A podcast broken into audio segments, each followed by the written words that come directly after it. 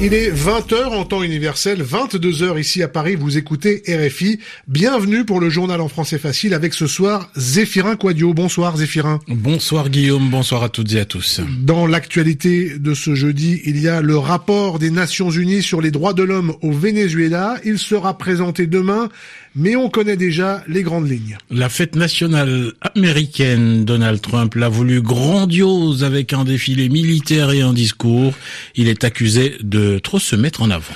L'éruption du volcan Stromboli en Italie, les habitants de la Sicile sont habitués, mais cette fois, c'est quand même plus impressionnant que d'habitude. La pollution dans les villes d'Asie, en Indonésie, des habitants de Jakarta portent plainte contre le gouvernement.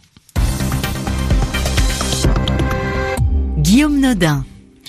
Il était très attendu au Venezuela. Le rapport de l'ONU sur euh, la situation des droits de l'homme dans le pays va être présenté demain à Genève par Michel Bachelet, le la haut commissaire aux droits de l'homme, mais son contenu est déjà disponible et contrairement à ce que craignait l'opposition vénézuélienne, c'est un coup dur pour le gouvernement. Les autorités sont accusées d'être responsables de la plupart des violations des droits de l'homme de ces dix dernières années. Benjamin Delille. Selon les conclusions de ce rapport, le gouvernement est doublement responsable de violations des droits de l'homme. Face à la crise économique, d'abord en ne prenant pas les mesures adéquates, mais surtout, je cite, en utilisant des programmes sociaux de manière discriminatoire pour des raisons politiques et comme instrument de contrôle social. Face à la crise politique, ensuite, les autorités sont accusées d'avoir adopté pendant plus d'une décennie des mesures qui ont réduit l'espace démocratique, fragilisé les institutions et limité l'indépendance de la justice. Autant de mesures qui leur auraient permis, je cite, de neutraliser, réprimer et incriminer les opposants politiques. Le rapport souligne que le nombre de personnes tuées ces derniers mois pour résistance à l'autorité est anormalement élevé, près de 5300 en 2018 selon les chiffres du gouvernement. L'ONU recense également 52 morts dans des manifestations cette année attribuables aux forces de sécurité gouvernementales ou à des groupes civils pro-gouvernementaux appelés collectivos. Le Haut Commissariat appelle donc le gouvernement à prendre des mesures immédiates et concrètes pour mettre fin aux graves violations des droits économiques, sociaux, civils, politiques et culturels. Benjamin Delille, Caracas, RFI. La fête nationale américaine, le jour de l'indépendance, Guillaume. C'est ce jeudi 4 juillet, comme tous les ans, mais elle prend cette année un aspect politique puisque Donald Trump s'implique personnellement dans les célébrations à Washington. Le président américain promet un spectacle d'une ampleur inégalée. Il y aura notamment, et c'est nouveau, un important défilé militaire dans les rues de la capitale.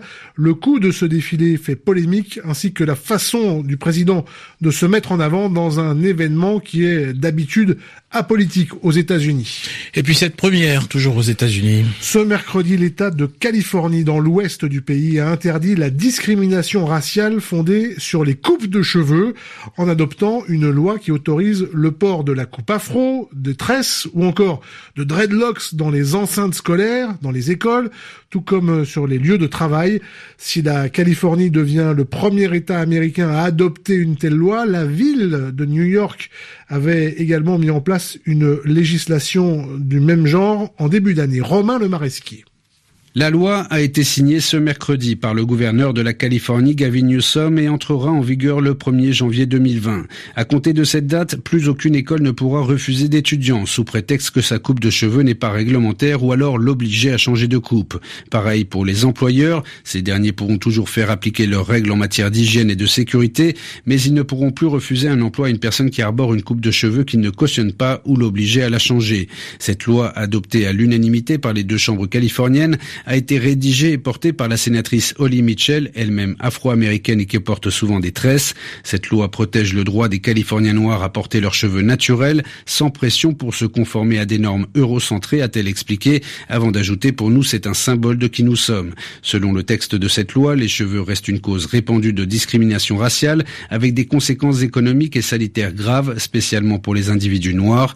Avec la mise en place de cette loi, la coupe de cheveux ne pourra plus être invoquée pour refuser un emploi ou encore un un logement, une loi qu'Oli Mitchell espère voir adoptée dans d'autres États et à terme sur l'ensemble du territoire américain. Romain Le Maresquier, puis toujours en Californie, la terre a tremblé aujourd'hui. Une secousse classée 6,4 sur l'échelle de Richter qui compte 9 degrés et qui sert à mesurer la force d'un séisme. La terre n'avait pas autant tremblé dans la région depuis 1999, mais il n'y a pas apparemment Pas de dégâts importants, même si euh, la terre a tremblé jusqu'à Los Angeles.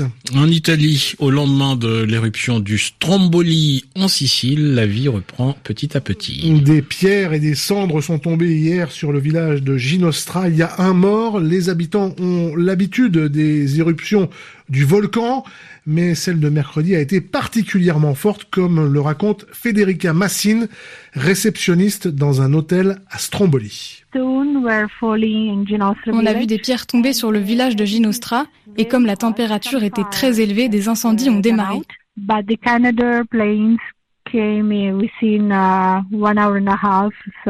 Mais les avions canadaires sont arrivés environ une heure et demie après, donc le feu a été éteint en quelques heures. Des habitants de Ginostra ont quitté le village à cause de l'incendie, mais ils sont revenus aujourd'hui. Il y a beaucoup de cendres à cause des projections des lapillis, ces pierres volcaniques. Mais beaucoup de garçons et de filles de Stromboli accompagnés de policiers ont commencé à nettoyer. Ils n'ont plus d'électricité aujourd'hui, mais ça reviendra demain. En fait, quand on habite près d'un volcan, il faut s'attendre à ce genre de choses. Federica Massine, réceptionniste dans un hôtel de Stromboli, euh, jointe au téléphone par Marie Martyrossian. Un nouveau drame des migrations en Méditerranée. Un bateau chargé de migrants s'est retourné hier euh, au large de la Tunisie. Plus de 80 personnes ont disparu. Seules quatre d'entre elles ont pu être secourues par la marine tunisienne. L'embarcation, un bateau pneumatique, était parti de Libye et tentait de rallier l'Italie. Et puis cette information surprenante, comme d'autres villes d'Asie, Jakarta étouffe. Un épais brouillard flotte entre les immeubles et il est impossible de distinguer l'horizon du bleu du ciel en cause la pollution. Les habitants postent sur les réseaux sociaux des photos de cette pollution bien visible à l'œil nu pour dénoncer cette situation. Et un groupe de citoyens a décidé d'aller plus loin. 31 Indonésiens ont porté plainte ce jeudi devant le tribunal dans leur viseur le gouvernement de Joko Widodo qu'ils accusent de ne pas faire assez face à cette pollution. Margot Turgi. En portant plainte, ces Indonésiens appellent le gouvernement à prendre ses responsabilités. Parmi eux, Nelson Nicodemus Simamora, qui est aussi l'avocat des 31 plaignants. Le gouvernement doit remplir ses obligations. Il doit par exemple mettre en place des tests d'émissions de pollution sur chaque véhicule, que ce soit les voitures, les motos ou les bus. Et il doit aussi informer la population sur la qualité de l'air. Une qualité de l'air qui se dégrade d'année en année dans la capitale indonésienne.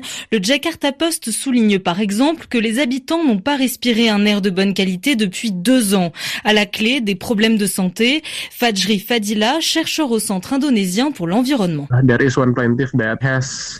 des plaignants est obligé de suivre un traitement médical parce qu'il a des problèmes respiratoires. Mais il y a aussi des conséquences sur l'activité physique. Un des plaignants adore faire de la course à pied, mais ce n'est plus possible à cause de la qualité de l'air. La pollution de l'air s'explique par de nombreux facteurs. Il y a les millions de voitures et de motos qui circulent, mais il y a aussi l'industrie comme les entreprises automobiles ou la sidérurgie. Jakarta est aussi une ville où l'on construit beaucoup d'immeubles, ce qui contribue à la libération des particules fines dans l'air. Pour le seul mois de juin, Jakarta s'est retrouvé en tête du classement des villes les plus polluées au monde à six reprises. Margot Turgi à l'écoute de RFI, il est 22h09 ici à Paris. Bernard Prénat est défroqué. Cela veut dire qu'il n'est plus prêtre et c'est la plus lourde sanction possible pour un prêtre dans l'église catholique. Ce désormais excuré de la région de Lyon a commis de nombreuses agressions sexuelles contre des enfants pendant plusieurs années sur des scouts dont il était responsable. C'est cette affaire qui est à l'origine de l'affaire Barbarin. Philippe Barbarin, archevêque de Lyon, a été condamné en mars à six mois de prison avec sursis pour ne pas avoir dénoncé Bernard Preina à la justice. Enfin, le football et le marché des transferts marqué aujourd'hui par le retour de deux légendes à la maison. Le gardien italien Gianluigi Buffon revient à la Juventus de Turin à 41 ans et après une année moyenne au Paris Saint-Germain, il retrouve le club qui lui a apporté la gloire pendant 17 saisons. Autre retour marquant, celui de Frank Lampard à Chelsea, dont il est encore le meilleur buteur à 41 ans également. Pas comme joueur, mais bien comme entraîneur. RFI, il est 22h10 à Paris.